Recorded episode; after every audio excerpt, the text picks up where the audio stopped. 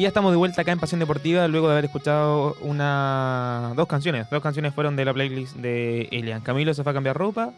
Así que ya estamos listos, Camilo. Sí, mientras tú ¿Para comenzar escuchabas a? Lucibel, pero por Dios, que falte cultura chilena, weón. Qué falta de respeto. No puede ser.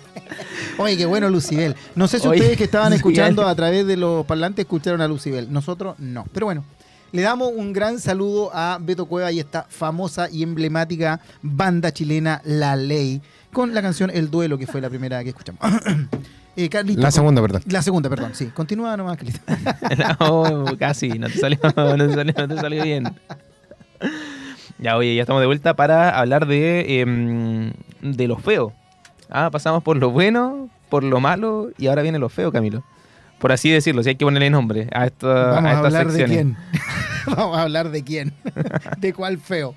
No, de lo feo de lo que pasó con la, con la Roja, con la selección eh, este, esta semanita, Ah, en esta doble fecha, sobre todo con la derrota que tuvimos ante Uruguay y con el empate ante Colombia. La verdad, un punto de seis posibles, de los cuales yo, eh, por lo menos, el más optimista, eh, optaba por los cuatro puntos, al menos, para poder eh, haber estado en una buena posición en la zona clasificatoria, y no fue así, fue todo lo contrario, una derrota en Montevideo. Se veía venir, y es por eso que no es tan cuestionable, ahí se nos está cayendo el estudio a pedazos. Eh, Un, pelotazo. de- del gol que se perdió Sánchez, le dio acá al estudio. del cabezazo de Maripa. claro. Eh, lo decíamos, ante Uruguay en Montevideo, bueno, una derrota quizás también un poco esperable, por así decirlo, por no ser tan eh, pesimista, eh, ya que se había dado en otra instancia, en otras ocasiones, eh, em, sobre todo jornadas mundialistas, en donde Chile perdía, caía ante Uruguay en Montevideo. 3 a 1 fue una forma apabullante al menos en el primer tiempo, en donde se retira la selección perdiendo 2 a 0 abajo y luego en el segundo tiempo el que te hace el gol es Arturo Vidal, el jugador que estaba en la banca, que muchos no entendíamos el por qué no había entrado y luego ya se fue sabiendo la noticia de que Arturo Vidal venía arrastrando una lesión en la rodilla y es por eso que no comenzó de los primeros minutos en el partido. Y eh, ante Colombia, un Arturo Vidal que a pesar de las molestias que sentía jugó hasta el final. Sí, eh, bueno. Creo que hay un punto eh, importante y relevante en esto. Eh, más allá de eh, los resultados y más allá de los puntos que se obtuvieron, que en el fondo fue solo uno, no fueron puntos, fue el punto. yo creo que lo que más decepciona es que no se ve una forma de juego, no se ve un esquema, no se ve una idea de juego. completamente distintas ambas formaciones. Puedo entender que los rivales eran distintos, pero eh, muy, muy por debajo de lo que uno esperaría de la selección chilena, con alguna idea de juego, básica por lo menos, en donde eh, te deje algo de tranquilidad por lo menos a futuro. Eh, pero no, no vimos eso. Eh, efectivamente, tal como tú dices, el resultado en Uruguay era posiblemente esperable de acuerdo al papel, pero también en el papel veíamos que era bastante más fácil un triunfo eh, de local. El tema de Vidal es punto aparte, es decir, eh, creo que si bien es cierto estuvo bien guardarlo en el primer partido, sin saber eh, nosotros como público qué es lo que pasaba, pero darle tantos minutos en el segundo partido que terminó por... eh, creo que el segundo partido Vidal no, no fue mucho el aporte, y no lo digo por él, lo digo por su condición física. Eh, eh, jugamos con uno menos, desordenó, momento- desordenó el esquema porque ya no cumplió la función que tenía que cumplir porque era imposible físicamente que cumpliera la función que tenía. Pero hubo un momento del partido en donde, al menos en el primer tiempo, sí lo hacía. Sí ayudaba en el rol y a pesar de, tener esa molestia de estar lesionado, eh, ayudaba bastante. Quizás donde em- cuando empieza a sentir la molestia es donde cuando Chile un poco empieza a decaer también porque ahí se siente ese hombre menos y claro, Vidal estaba un poquito más parado, pero aún así eh, habían pases que eh, abrían el campo de juego. Digamos, pases que le llegaban a Gabriel Suazo, pases que también le llegaban por la banda a Catalán, un jugador que destacó bastante del partido, uno de los, Sí, de los eso sí, pocos punto a destacar. alto, Catalán y Echeverría el segundo partido bastante bien. Gabriel Suazo también para mí un, un punto Sí, alto, hizo sí, un buen sí, partido. sí, sí. Pero como te digo, Vidal siento que ay- ayudó y aportó bastante al equipo a abrir la, la cancha, el campo de juego. Por ahí quizás era donde teníamos que, que estar entrando, ya que por el centro no había mucho que hacer con Alexis, un Alexis que venía sin jugar, sin, sin fútbol. Y, Y se notó. Bastante, se notó bastante. Y un Ben Brereton que en la banda eh, se perdió, se pierde totalmente. Completamente. Eh, la verdad, para mí, eh, me quedan dudas de esta selección, muchísimas. mucha gente también es pesimista y menciona que Chile tal vez en estas clasificatorias mundialistas no va a ir al Mundial nuevamente, a pesar de tener más cupos y a pesar de tener más opciones.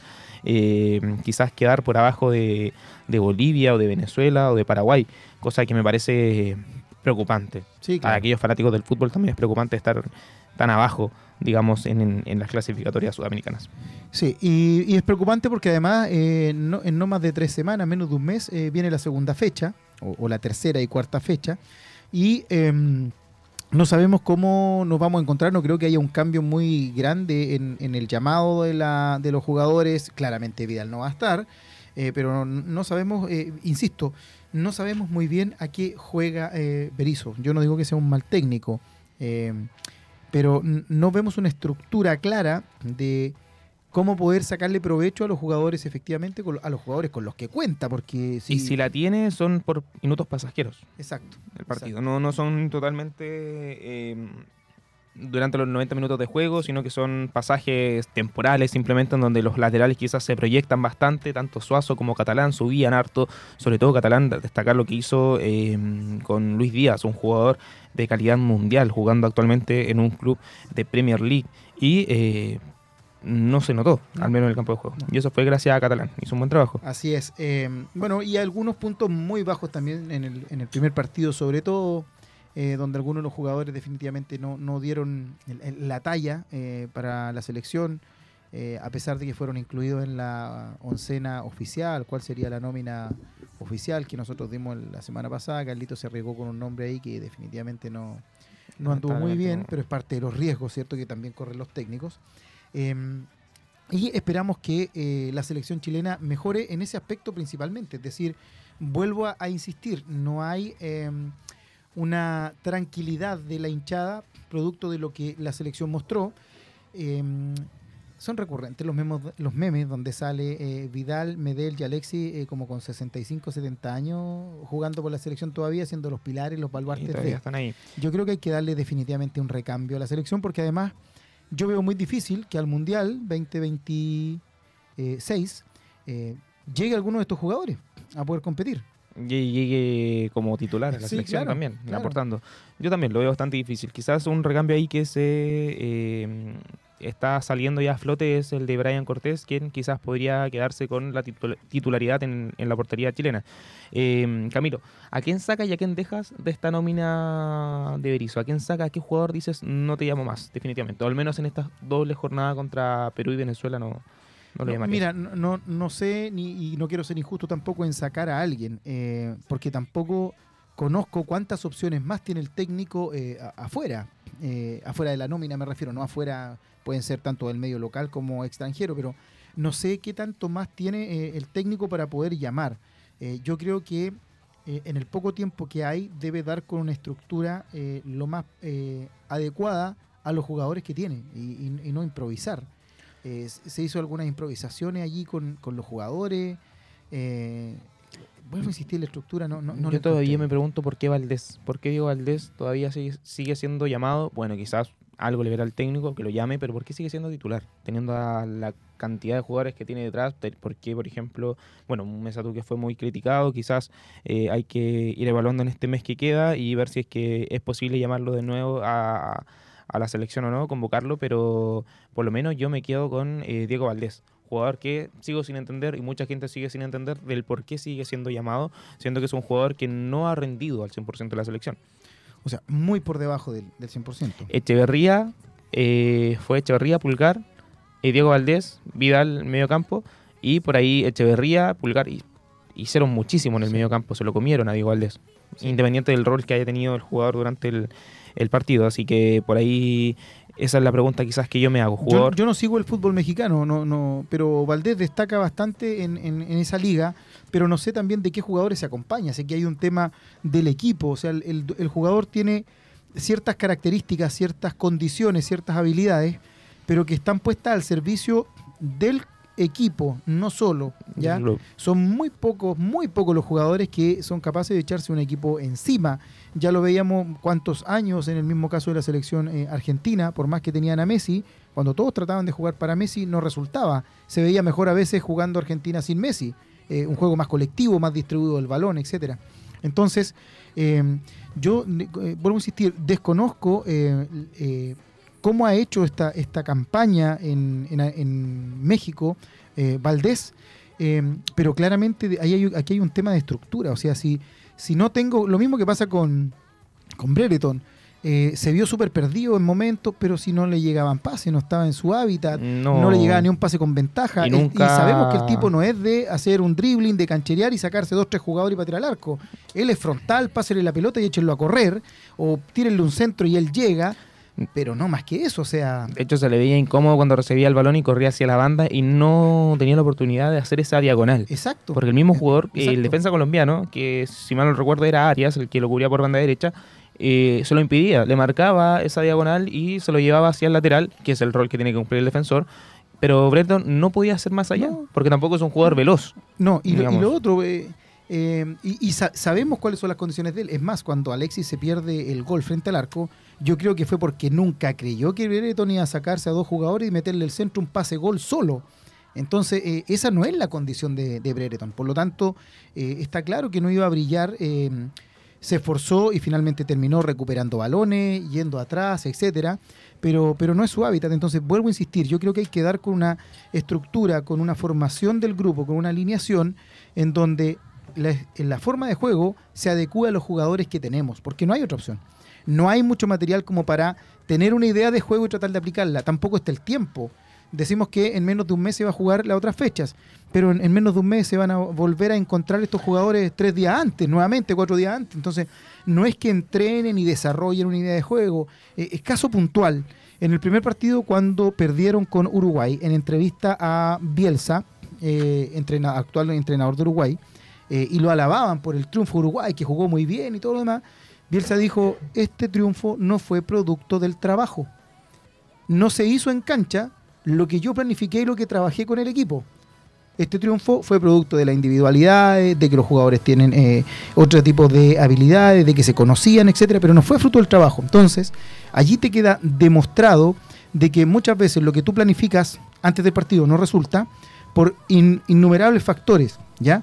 Por lo tanto, eh, si además de eso yo considero que en Chile no hay una estructura, el equipo de Uruguay viene jugando hace mucho tiempo nosotros no los conocemos, pero estos chiquillos vienen jugando de la sub-15, eh, e-, ese grupito, juntos, y por eso que el, rango de edad es de 24 años y algo. Ese es el promedio de edad de la selección uruguaya.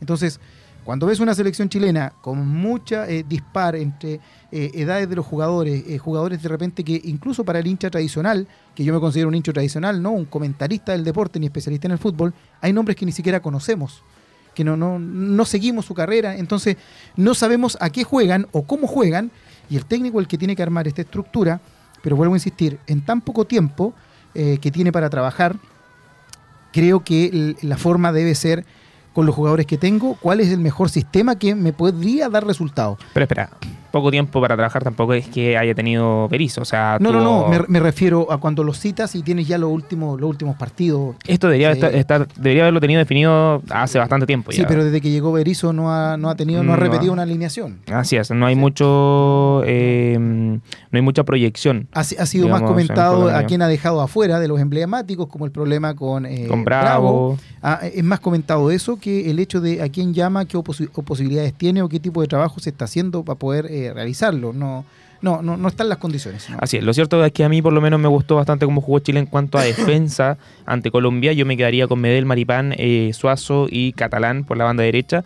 Y por ahí en el medio campo seguiría poniendo a pulgar a mm, Echeverría y eché de menos a Núñez. Sí, oye, ¿y qué pasó también con... Eh, ¿Qué pasó con Aranguis también en el segundo tiempo? Poco, poco se le dio. E, y es parte de lo que estamos hablando, jugadores que son parte de la generación dorada que hace rato ya que se venía hablando del recambio, el recambio aquí y allá, pero eh, no lamentablemente jugadores que no están rindiendo por la edad, porque simplemente el deporte es así, llegas a un límite en donde tu cuerpo eh, no te permite seguir dando eh, lo que jugabas antes, cuando tenías, ¿cuánto? 20, 25 años. Un detalle que tú mencionaste, eh, Camilo, sobre Marcelo Bielsa y la selección de Uruguay, promedio de edad 24 años. Cuando Bielsa dirigía a la selección chilena, la selección chilena tenía un promedio de edad de 23 años aproximadamente. Así es. Oye, los dirigidos de Eduardo Berizzo deberán dar vuelta a la página rápido y en octubre están programados dos encuentros ante dos selecciones que asoman como rivales directos.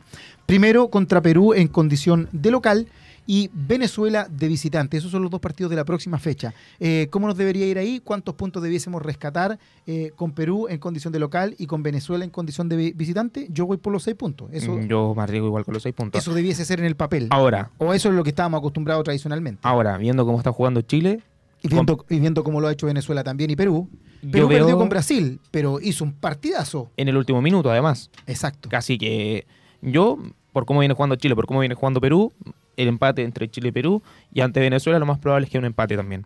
Esperemos que sea lo contrario y si en el caso de que sea un empate eh, se empiece ya a cuestionar el hecho de que Berizzo siga siendo el DT de la selección. Noviembre, Chile jugaría ante eh, Paraguay de local y ante Ecuador de visita. Durísimos rivales Ya y ahí no hay rivales cerraría el año 2023. Ya no hay rivales fáciles, ¿ah? Lo que antes, no, este es un triunfo casi seguro, ya no, no existe eso. ¿Y eso sabes por qué? ¿Por qué? Por cómo vemos la selección.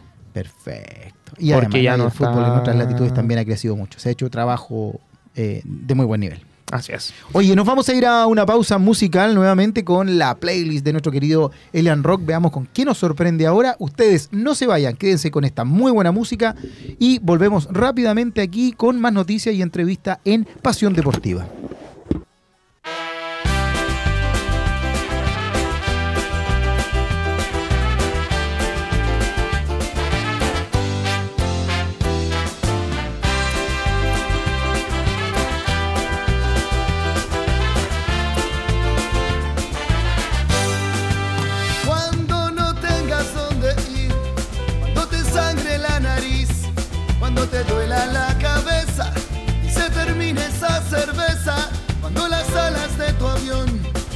Derritan sin razón y el cáncer de la soledad te haya matado en la ciudad, yo romperé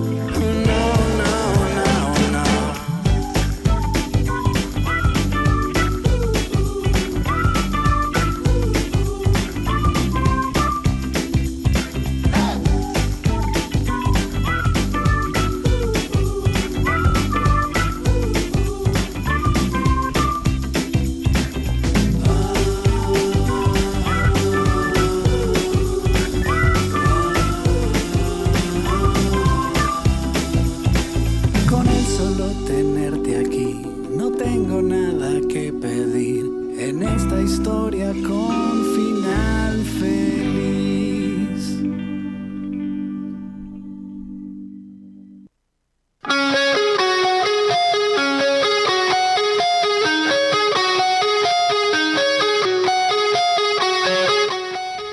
Oye, ya estamos de vuelta en este bloque de Pasión Deportiva a través de aeradio.cl. ¿Cómo estamos, Carlos?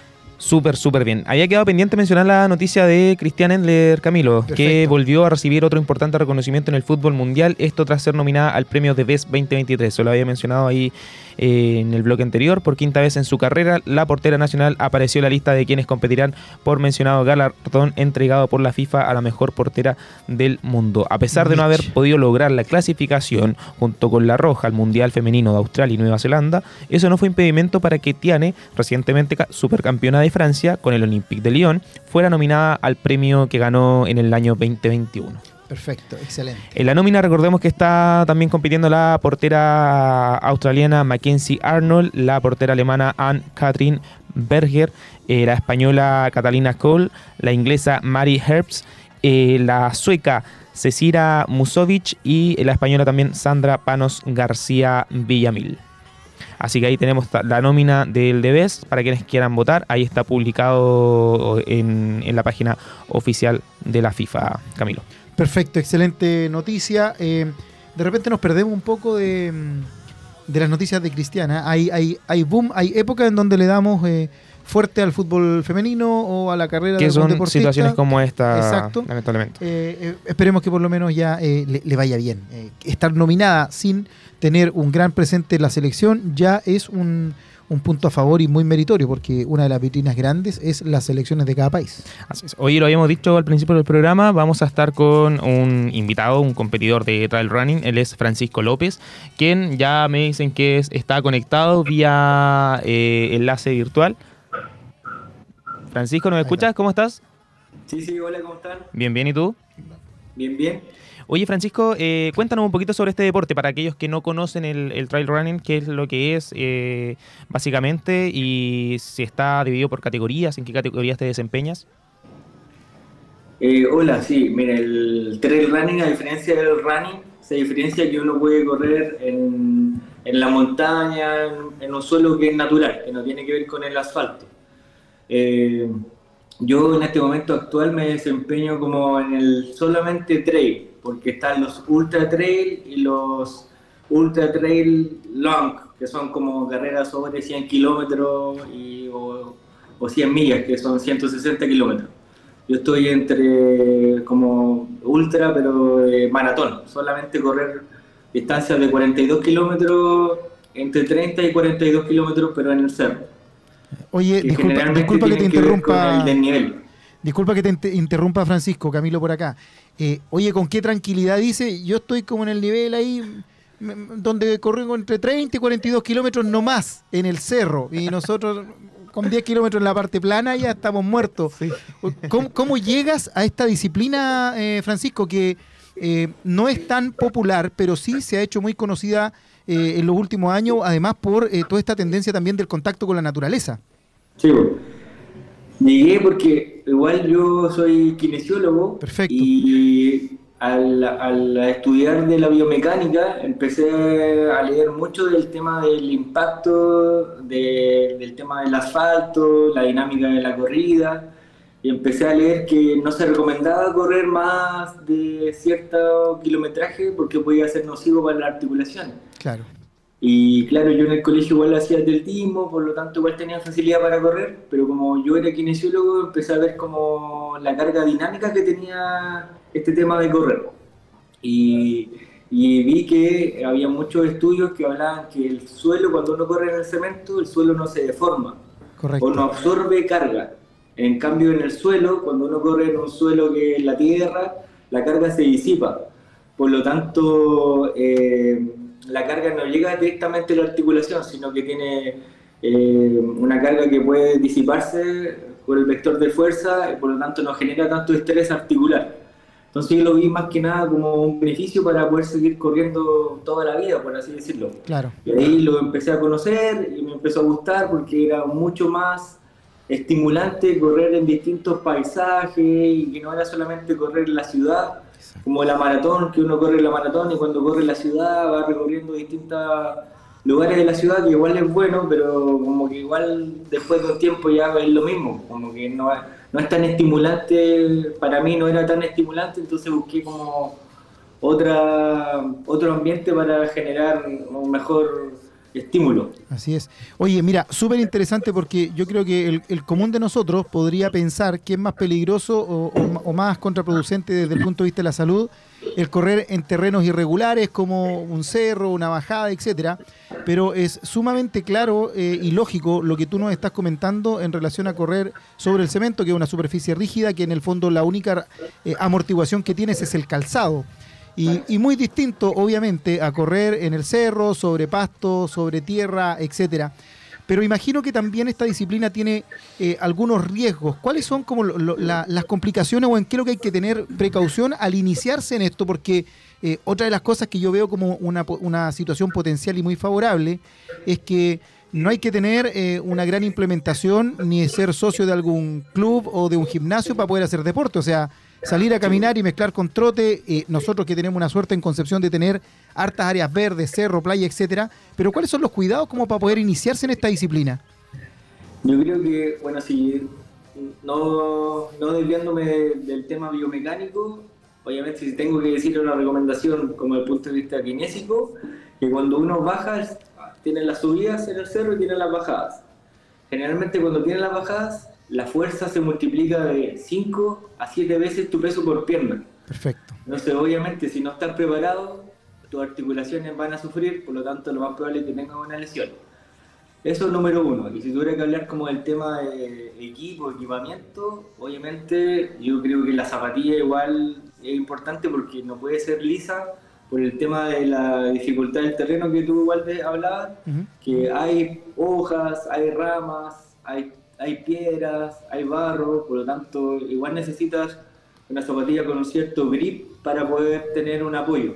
Perfecto, perfecto. Oye, Francisco, me quiero tomar un poquito de las palabras que nos estabas comentando de que te fuiste eh, encantando con este deporte, con los paisajes también, de que no era tan rutinario el, el hecho de poder salir a correr. Eh, ¿Cuál fue el primer circuito que recorriste? ¿Fue acá dentro de la ciudad? Eh, ¿Y cuál fue el que te llamó la atención, así a nivel general, de todos los circuitos que has recorrido? Sí, mira, yo igual tuve una experiencia como que yo igual tuve mi experiencia como novicio, eh, igual pagué el noviciado, por así decirlo, en el trail, porque yo había corrido cinco maratones antes y dije, ah, en verdad había corrido 42 kilómetros, dije, voy a correr mi primera carrera de trail 21 kilómetros. Y busqué una carrera bien buena que era en ese momento, era el Ultra Trail de North Face, que era súper conocido, famoso, y me inscribí en los 21 kilómetros porque en verdad no cumplía requisitos para el otro, porque te pedían requisitos. Pedían una mochila especial, eh, un equipamiento especial, yo no tenía nada, en verdad solamente tenía mi zapatilla y corría. Entonces invertí en una mochila, invertí en el equipamiento que había que tener, un silbato, una manta térmica, un- unas camelback que había que llegar con agua y todo el tema, llevé. Y yo había corrido maratón, entonces maratón es correr fuerte, intenso hasta el final. Y yo eso hice en la carrera de trail y de repente en el kilómetro 15 eh, ya mis piernas eh, no, ya no me acompañaban, empecé con calambre, eh, fue una experiencia, nunca me había dado un calambre en mi vida. Y yo, obviamente, igual siendo kinesiólogo, sabía qué es lo que había que hacer, que había que parar, caminar, tomar agua, hidratarse, pero eh, entre comillas, la intensidad de la carrera y, y la, uno, la ansiedad de terminar y querer llegar en un buen lugar, también eh, me jugó en contra y ahí pegué todo, pagué todo el noviciado y el tren me hizo ver me hizo darme cuenta que es una carrera totalmente distinta, que hay que entrenar en el cerro, hay que aplicar eh, el agua, los geles, una buena hidratación, estudiar la carrera, ver cuándo correr rápido, cuándo dosificar y, y todas esas cosas. Entonces la sufrí, eh, me demoré tres horas y media en 21 kilómetros y nunca se me va a olvidar la carrera que tengo la medalla guardada como que fuera la carrera más importante de mi vida. Oye, Francisco, porque así como para hacer la- sufrido tanto. claro. Oye, así como para hacer la referencia, tú dices que demoraste más de tres horas en los 21 kilómetros. En, en una, en una ma- eh, media maratón normal en, en ciudad, ¿cuánto más o menos Sí. sería el promedio que tú hacías en 21 kilómetros? No, una hora y media, una Claro. hora quince, kilo, una hora quince. Exacto. Fácil. Ah, o sea, el, el doble del tiempo y más del doble del tiempo Sí. con el esfuerzo físico. Hay una diferencia. Sí. Sí, no, eh, yo iba bien, pero en el kilómetro 15 ya eh, las piernas ya no me daban y claro, quizás pude haber hecho media hora menos, pero en el fondo de tres horas igual. Claro. Eh, lo que pasa es que como tiene ese tema de la, del desnivel, que las carreras se miden por desnivel igual, no se miden por kilómetros. Ya. Como de repente uno tiene amigos de trail y le pregunta, oye, ¿cuántos kilómetros hiciste? No, 21. Pero tenía 3000 de nivel, entonces Claro. como que una locura. Por ejemplo, yo ahora voy a Brasil a una carrera, eh, mi primera carrera de, el de World Series de Ultra Trail, que la primera versión que se hace en Brasil. Y mi currículum solamente me permitió correr hasta 35 kilómetros. Ya. Y esta carrera tiene 2000 de nivel, pero es la primera vez que se hace. Entonces, eh, tiene otras condiciones. Tiene la humedad, 80%, Claro. 35% de temperatura promedio. Entonces, estoy como expectante porque la tengo ahora el 22 de septiembre. Así que Eso, eso te quería preguntar, Francisco, con respecto a, a la Parati, competencia que tú me habías comentado también en la interna que en donde iba a estar presente. Eh, con estos factores que tú mencionabas, que también son influyentes a la hora de competir, ¿cómo te has estado preparando con esto? O sea, lo has estado estudiando, tú mismo decías que, que te gusta estudiar el, el, terreno, pero ¿cómo va la preparación para de, de aquí a la competencia? Sí, mira, yo igual eh, en este momento hace poco abrí mi nuevo emprendimiento que es un gimnasio de rehabilitación, por lo tanto igual no he tenido como la disposición 100% para hacer una buena planificación, pero sí me he estado preparando con mi equipo de trail que es del Epic Team, que es un, un, un equipo de trail de acá de Concepción. Eh, me he preparado con ellos, he, he, ido correr al cerro, también he, he entrenado en mi gimnasio con una, un buen entrenamiento, una preparación física. Igual yo veo, eh, tengo el tema, obviamente acá yo preparo con un psicólogo igual deportivo eh, y también el tema de la nutrición. Eh, yo me preparo como la pre-carrera, cargar una buena alimentación, sé lo que tengo que llevar como para poder resistir un esfuerzo físico importante y también el post carrera que también es importante. Lo importante de la psicología en el deporte, además de la sí, preparación, claro, sobre todo, claro. como el, la, previa de la competencia. Oye, y en esta disciplina que también me imagino que también cobra eh, real eh, relevancia, porque mencionabas dentro, de antes me llamó la, la, la atención y me quedé pensando, eh, mencionabas dentro del equipamiento que te exigían para esta carrera que no pudiste competir, eh, una mochila distinta, una manta térmica.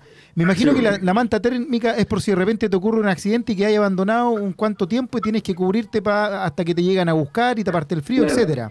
Y, y claramente hay que tener una fortaleza mental para estar preparado para sí. que algo de esto te pueda suceder, porque si te están pidiendo esa implementación es porque efectivamente puede ocurrir. ¿Te ha tocado ver esa instancia, Francisco? En donde hayas visto, o tal vez te haya pasado en primera persona, algún accidente similar en donde hayas tenido que esperar ayuda de...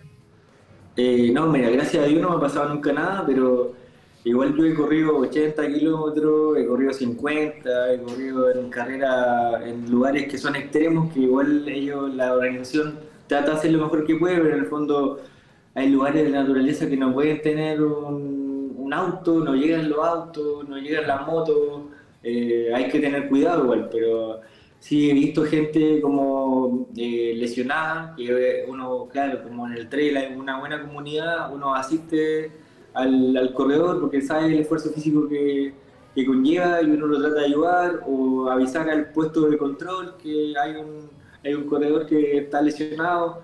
Pero eh, pasa eso, que por ejemplo las condiciones son, en verdad a veces no sé, pues, en una categoría hay 300 corredores, pero son 50 kilómetros y en verdad uno corre solo. Claro, claro. Son 50 kilómetros en el cerro, en promedio, claro, el tipo que gana se demora 6 horas, 5 horas, pero el corredor promedio se demora 9 horas, 8 horas. Sí. Y lo último se demorarán 12, 10 horas, o quizás al punto de corte. Chuta. Pero. Intenso, muy eh, intenso. Es muy intenso mentalmente, porque por eso yo eh, conocí al psicólogo deportivo, porque tuve que aprender de cómo distraer mi mente, porque en el fondo claro. estáis 8 horas corriendo, 5 horas corriendo. 10, cuando corrí 80 kilómetros me demoré 13 horas corriendo. Eh, mi claro. mamá, yo soy chillano, mi mamá me decía, y ahora te puedes venir corriendo de cuánto. claro. Ya no va a ser tanto de nivel, me decía, es más plano. Ahí te puedes demorar una hora menos. claro, yo decía, me agarrado eh, de broma, pero todas esas cosas, claro, son, son cosas que hay que estar preparado. Eh, yo igual trabajo con, con gente que hace harto deporte, trato que, al final, yo siempre trato de decirle que las lesiones son malas decisiones y las malas decisiones quizás vienen porque no tienen la información suficiente para tomar esas decisiones. Así es. Así de repente es. pueden inscribirse en una carrera que obviamente puede ser que quieren llevar su cuerpo al límite o ver de qué están hechos, un desafío, pero en el fondo quizás su cuerpo no está preparado. Claro. Y ahí se lesiona. Claro. Oye, a propósito de, de cuerpo preparado, hace eh, poquitos minutos mencionaste eh, tu gimnasio, Summit. Cuéntanos un poquito de, de ese proyecto. Eres kinesiólogo de, de, formación profesional. ¿Cómo llega este proyecto? ¿Cómo nace eh, esta idea y, y, en qué consiste también? Sí, eh, bueno, Summit nació porque se, Summit en inglés se dice cima, cumbre. Perfecto. Y la idea como yo, como terapeuta, como fisioterapeuta, como kinesiólogo, como entrenador, la idea es como ayudar a la gente a llegar a la cima. Ya, O sea, tu objetivo es mi objetivo. perfecto. Y es ayudarte o a mantenerte o llegar a la cima, pero también eh, conlleva una responsabilidad, por lo tanto hay que evaluar bien al sujeto. Eh, en verdad yo trato de hacer lo mejor que puedo, yo, yo por lo mismo ahora que por ejemplo voy a Brasil a correr, yo hice un máster en Brasil, eh, estudié en Brasil, eh, mi formación eh, para mí es volver a, como a, a mi origen académico y también tiene que ver con cómo soy yo. Yo traté de formarme allá, obviamente yo soy kinesiólogo, estudié aquí en Chile, me gané una beca, me fui a hacer un- una pasantía allá cuando estaba en la universidad, después me fui a hacer un máster de rehabilitación y entrenamiento allá en Brasil. Y esa experiencia me permitió poder crear Summit, que es un centro de rehabilitación y también la gente viene a entrenar. Aquí Perfecto. tenemos traumatólogo, tenemos psicólogo deportivo, tenemos masoterapeuta, tenemos nutricionista. Eh, tratamos de ver todas las variables que podemos, que podemos abarcar para ayudar al sujeto y ayudarlo a llegar a la cima o, o cumplir su desafío o, o mantenerse o cambiar su estilo de vida. claro. Mira, recién estábamos viendo en, en- en imágenes acá, ¿cierto? Con las imágenes de apoyo de, de nuestro querido Elian Roca y en los controles, veíamos parte de imágenes del Instagram eh, con eh, distintas actividades y las instalaciones que tiene. Eh, Sí. ¿dónde, dónde, además del Instagram que lo estamos viendo ahí en pantalla, ¿dónde físicamente se encuentra el gimnasio? Eh, est- ¿Está armado solo para deportistas o alguien que se quiere iniciar en algún deporte o en la actividad física en general puede participar? Cuéntanos un poquito de eso. Sí. No, acá nosotros vemos pacientes que quieren iniciar en una actividad o pacientes que ya quieren lograr un objetivo más específico. Ya, Eh, nosotros estamos ubicados en Aníbal Pinto, 340, entre O'Higgins y San Martín, en pleno centro de Concepción. Eh, estamos eh, segundo piso, un gimnasio que cuenta con más 200 metros cuadrados, todo- todas las cosas en orden y solamente aquí la gente lo único que yo le pido es que tenga la disposición de venir y solamente confiar en nosotros para que nosotros lo podamos ayudar de, la mejor forma posible. Oye, Francisco, tengo una, una consulta con respecto a lo que mencionaba Camilo también de eh, la imagen que estábamos viendo de- del Instagram de, de Summit, que es el Open Gym. Sí, el Open Gym, lo que pasa es que en Summit nadie, nadie puede, nadie viene y entrena solo, sino que todos tienen como un kine que los va guiando. perfecto. Entonces, el día domingo, debido a la, a, a la gente que me empezó a hablar, que empezara, que quería conocer el gimnasio, o que venía, quería venir de forma eh, no que fuera personalizado, le, le di la opción de poder venir el domingo a, a hacer un formato Open Gym que cualquier persona pudiera venir, o gente que igual viene, que viene para acá a entrenar y que quiere venir su rato solo, que no que quiere estar tranquilo. Y, Sin una, sin una asesoría personal. Sí, pues, sin nadie que lo moleste. Perfecto. Sí. pues. Me estaban corrigiendo también aquí mis compañeros, lo, Sí, lo habían mencionado. no, no- no se había alcanzado a dar cuenta que era eh, gym de gimnasio, él te dijo gym, entonces ahí nos no, causó- no me fluye el inglés a, a mí, la verdad. ¿Cómo lo puede hacer alguien que quiere participar en tu gimnasio, Francisco? ¿Con quién se tiene que comunicar? Eh, ¿Dónde puede hablar? ¿Cómo lo, lo hago? ¿Cuáles son los canales? Sí, lo- los canales lo, lo hacemos por WhatsApp, por teléfono. Generalmente la gente nos habla por Instagram, que es lo más habitual. La gente se, se contacta con nosotros, nos dice quiero eh, una evaluación kinésica, quiero una evaluación de entrenamiento. Y ahí nosotros lo agendamos para una evaluación. Super. ¿El número de WhatsApp para aquellos que quieran escribirte? ¿O escribir al Eh, gimnasio? Más, más 569 ¿Ya? 77 07 29 16. Ahí está entonces, para aquellos Perfecto. que quieran eh, escribir al, al gimnasio de SAM, que quieran agendar una hora de evaluación, ya sea para rehabilitación o para poder entrenar, eh, ahí se pueden contactar directamente con el gimnasio, también a través de Instagram, lo había mencionado Francisco. Agradecerte, Francisco, muchísimas gracias por la entrevista, eh, todo el éxito en la competencia que se te viene de aquí ya a, Un a par de días mes, un nomás. par de días, así es. Sí. Así que con todo, con todo y esperamos tenerte de vuelta con eh, los resultados deseados que, que tú esperas obtener. Vale, muchas gracias a usted y le agradezco su tiempo. No, a usted, Francisco. bien, Cuando gracias. tenga alguna actividad o algo que también quieras y te podamos ayudar en difusión de actividades, eh, aquí estamos. Así que al servicio de ustedes también. Ya, muchas gracias, hasta luego. Chao, Francisco, Chao, que te vaya muy bien. bien. Chao, chao.